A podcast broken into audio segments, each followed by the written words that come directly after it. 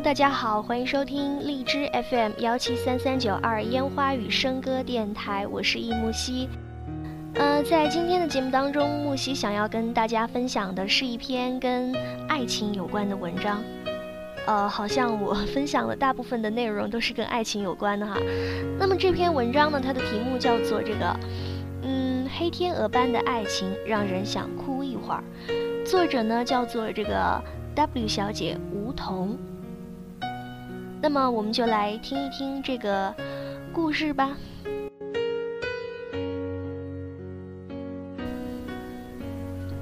奶奶三年前心脏病发去世，死前只喊了两声，没来得及留下一句话。从那以后，爷爷就病了，先是前列腺疾病，再是结肠炎，前后做了两次手术，常常大半夜叫医院的急救车，可是就是不见好转。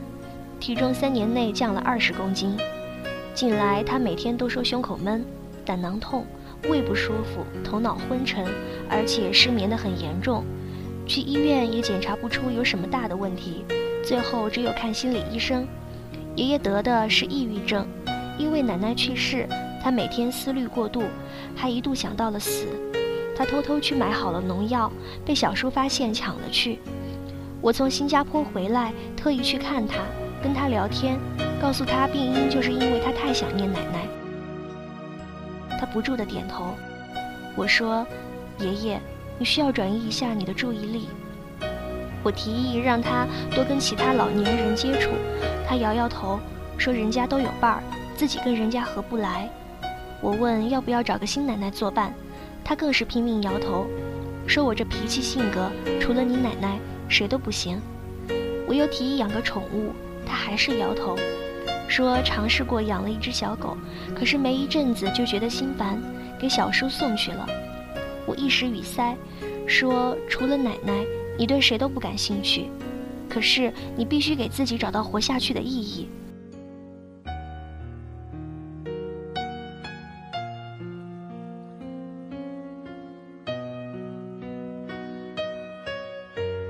他这一辈子。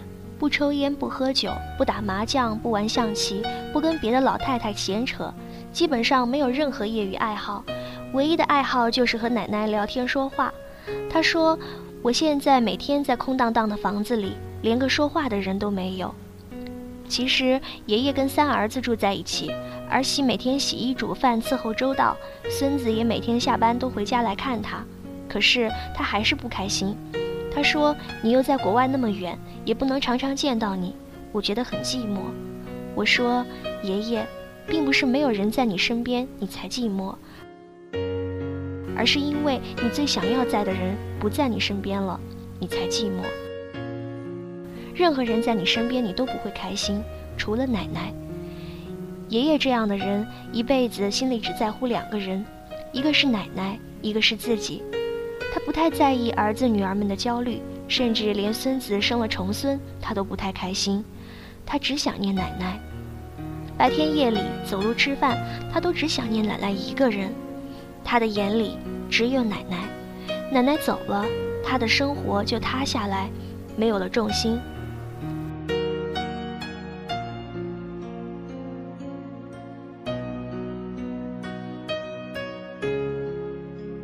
婆病了也有一阵子了，她的病先是忘记一些事情，说不起一些人的名字，记不住一些人的面孔，渐渐的，她已经记不起任何人了，包括我的外公，曾经她唯一认得的枕边人，如今都已经茫然相向。自从外婆病了，外公就成了二十四小时的看护加保姆，即使妈帮他和外婆雇了保姆，很多事情他也必须亲力亲为。外婆五十多岁患糖尿病，七十多岁有一天起身上厕所不小心跌倒，从此就不能走路。如今外婆八十二岁，每天都是外公帮她注射胰岛素，帮她定时定量喂营养品，帮她化验血糖、测量血压和体温。外公说：“现在我的这个老伴儿就是我唯一的宝贝。”可是他的这个唯一的宝贝早已经不认得他是哪一位。外婆一九三二年生人，外公一九三三年生人。她和外公是包办婚姻，嫁给外公那年，她十八，外公十七。她和外公一辈子磕磕绊绊，也吵过闹过，鸡飞狗跳过，但是还是一路走了过来。外公直到现在还会对我说起当年看到外婆在院子里跳皮筋，跳得脸庞红扑扑，小辫儿在风中飞扬的样子，那个样子他永远都记得。外婆一辈子没读过书，大字不识一个，是典型的旧式女人，人长得也不漂亮，唯一的优点是旧式女人会过日子，勤俭持家，吃苦耐劳。外公是读过私塾的，后来从农村走到城市学习、参加工作，工作后提拔为干部，又仪表堂堂，当年被不少女人爱慕过。只是外公是一个特别死心眼儿的男人，他记得老家还有一个老婆，所以拒绝了不少女人的追求。他当年在某个城市的疗养院疗养，被一个漂亮的小护士追得凶。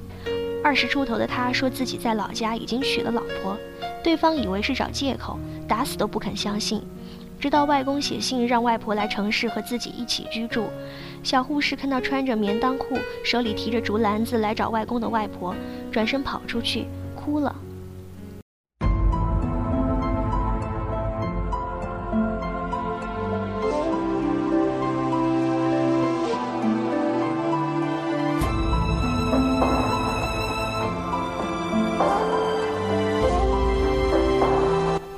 外公和外婆在一起整整六十五年了，六十五年里，外公从来没在男女问题上动摇过。没做过一件对不起外婆的事儿，有时候阿姨舅舅们调侃他，问他为什么不把老婆休了，在城市里找个有文化、有共同语言的女人过日子。他说这是做人的原则问题。我觉得六十五年听起来真的很长，有些人的人生都没有六十五年那么久，更不要说婚姻。可是六十五年也真的很短，一眨眼就这么过来了。后来，外婆就得了老人痴呆，起初并不严重，渐渐的越来越厉害，现在已经完全失去了记忆。她和外公漫长的一生就轻易被一种疾病抹去了。她躺在床上，眼睛茫然地望着天花板，耳朵背得厉害，跟他说话需要保姆在耳边大声呼喊，他也只是缓慢地把眼睛从天花板上挪到你的脸上，一脸的茫然。前一阵子，妈突然打电话给我，说外婆病危。我订好了回国的机票，她见不到外婆最后一面。可是心里最惦记的人却是外公。我在想，如果外婆去了，外公怎么办？他每天捧在手里的宝贝走了，这种打击他能不能承受得起？会不会一下子垮下去？幸好，外婆度过了危险期，只是变得更木讷痴呆，而外公也消瘦了一大圈。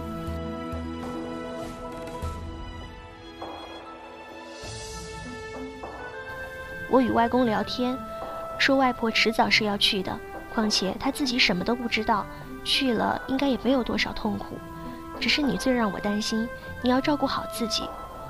外公说，我所有的寄托就是这一个老伴儿，如果你外婆不在了，我一个人活着有什么意思？我想了想，真不知应该如何反驳。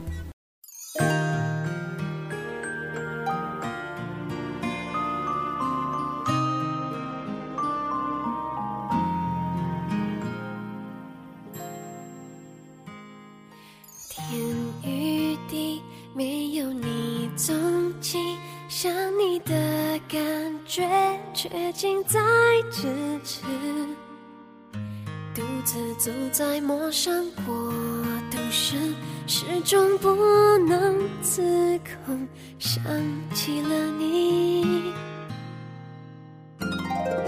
这地方风景太美丽，不可以分享，有什么？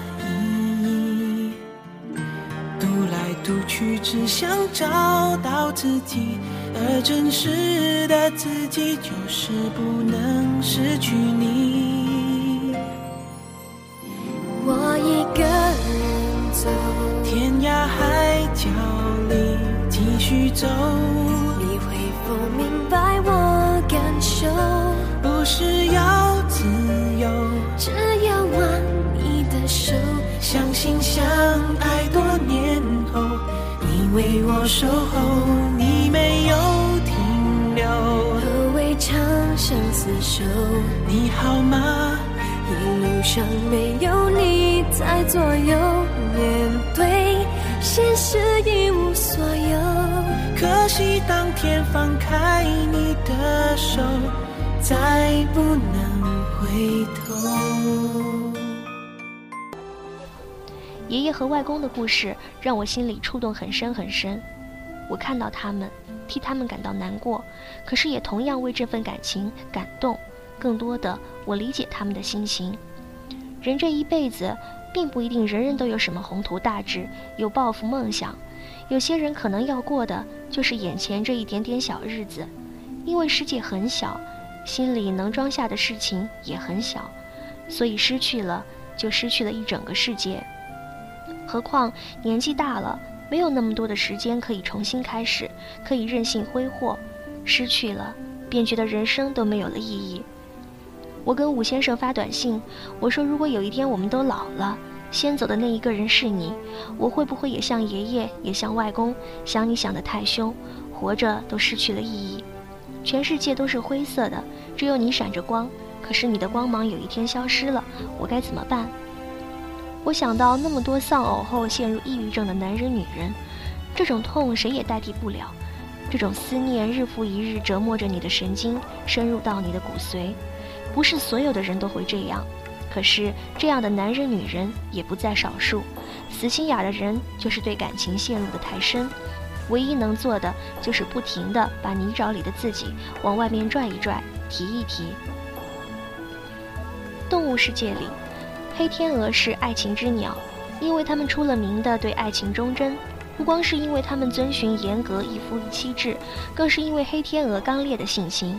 据说，如果一对黑天鹅夫妇遭遇第三者插足，被背叛的一方就会自杀而亡；如果是在飞行中，会收起翅膀让自己活活摔死；如果是在陆地上，就会把头埋在土里窒息而死。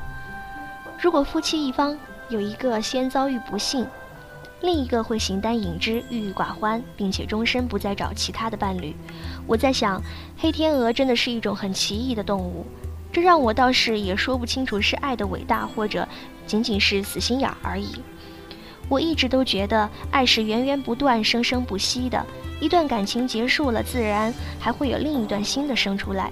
之前的绝望、抑郁、悲观都一扫而光，就像严冬过去，春风吹拂大地的时刻，又有新芽会蠢蠢欲动，破土而出。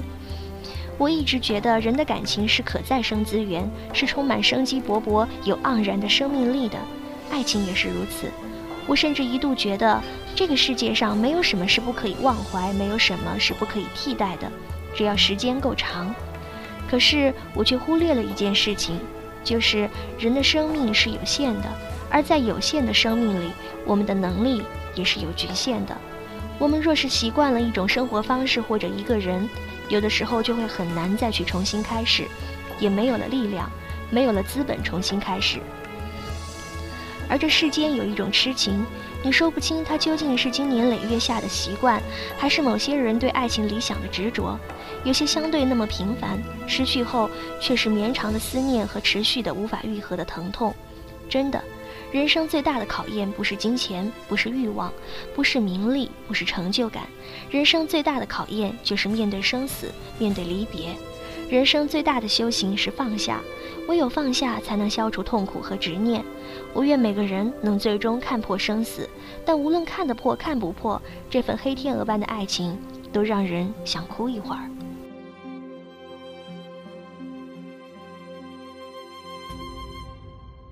OK，今天的节目就是这样了，感谢大家的收听，这里是荔枝 FM 幺七三三九二烟花与笙歌电台，我们下期节目再见。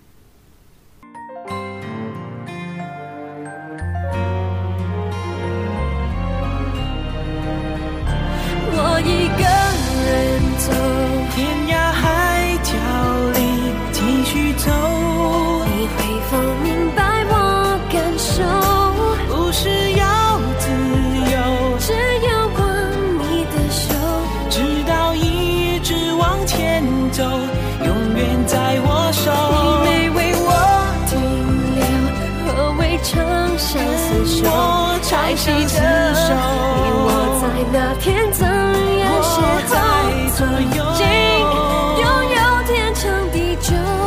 如果当天我们不放手，能不能回头？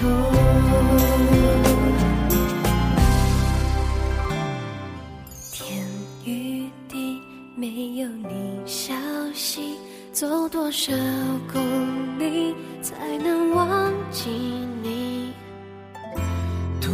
不去，始终找不到你。希望同行下去的人，最后还是你。